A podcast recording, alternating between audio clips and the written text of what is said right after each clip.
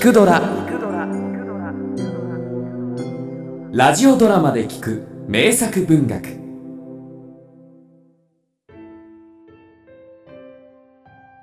主優田中幸太郎。社という男は貧乏でありながら酒ばかり飲んでいた。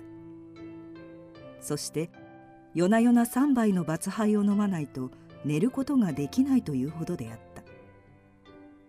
だから枕元にはいつも酒を置いていないことがなかった。あるよ目が覚めて寝返りをしてみるとうんなんだ。誰かいる気がしたのだが布団が落ちただけ。おもしゃもしゃしたこれは猫？にしては大きいが。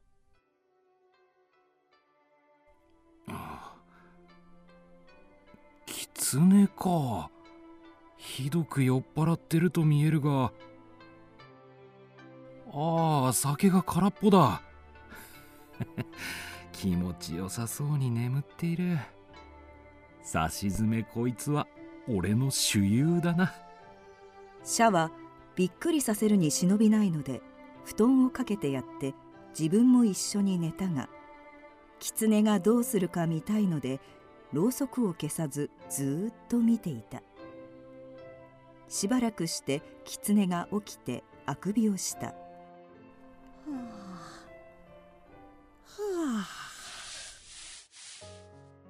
あははよく寝たなと言って布団をまくってみると樹舎の冠をつけた秀才になっていた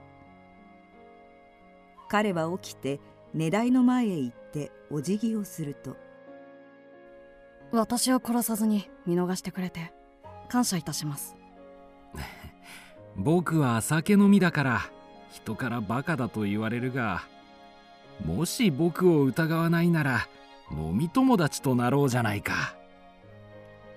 と言って袖を引いて寝台の上に上がらしてまた一緒に寝た。そして言った「これから君は毎晩来たまえよ。疑わないでさ。ありがとうございます。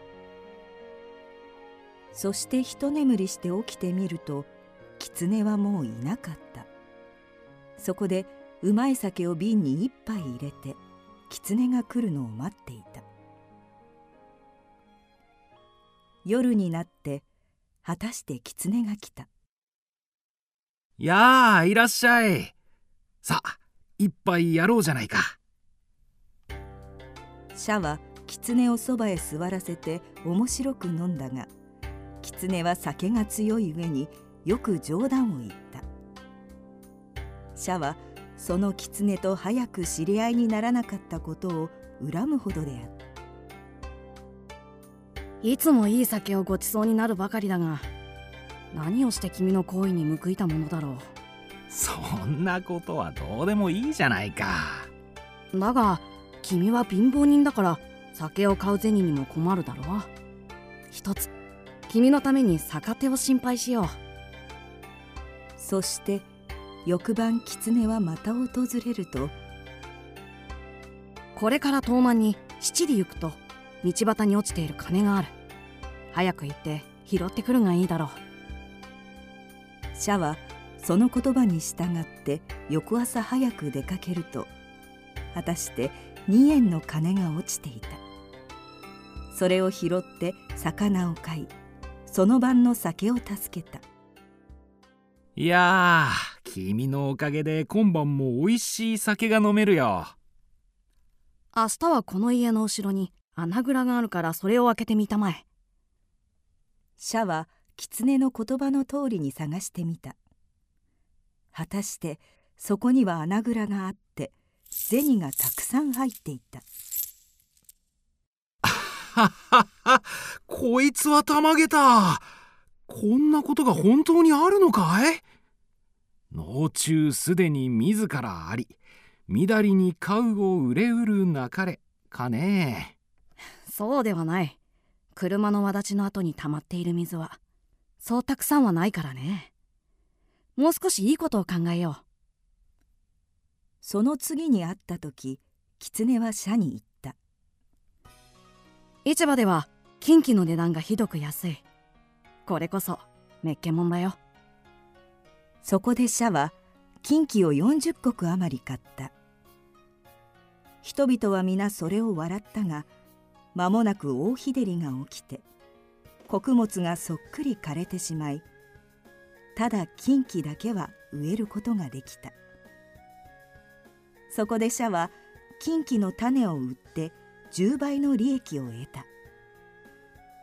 銭もだんだんにできて肥えた田を200畝も作るようになった。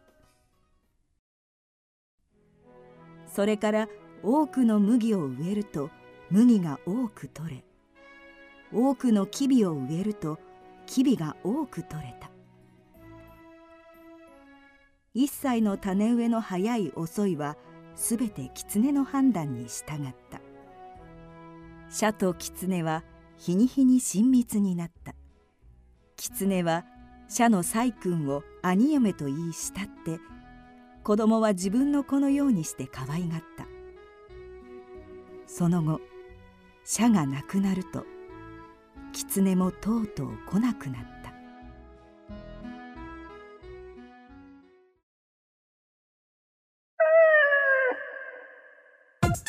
聞くドラは YouTube にもチャンネルを開設。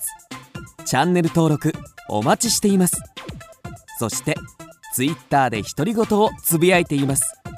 詳しくは公式サイトからどうぞ。